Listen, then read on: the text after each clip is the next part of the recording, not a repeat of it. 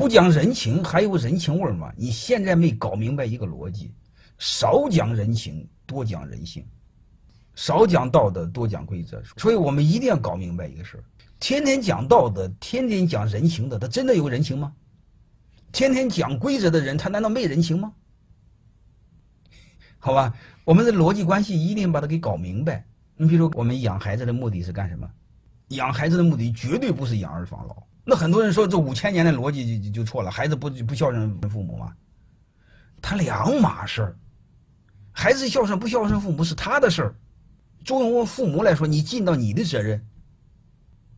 还有一个，我再想说一句话：你越让他孝顺，他越讨厌你，越不会孝顺你。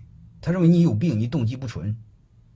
啊，你狗屁不成事儿，你又不愿意奋斗，你把你这辈子所有的偏好爱好全全家全部强加给孩子，然后你天天给孩子讲仁义道德，讲人性，呃，讲人情，让孩子呃孝顺父母，他不烦死你吗？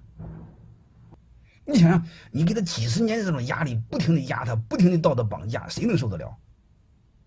你越这么绑架强加他，他越讨厌你。越不会孝顺你。我想说，多数父母没大有几个明白的，好像是我们不让孩子孝顺，他就不孝顺；好像你让他孝顺，他就孝顺似的。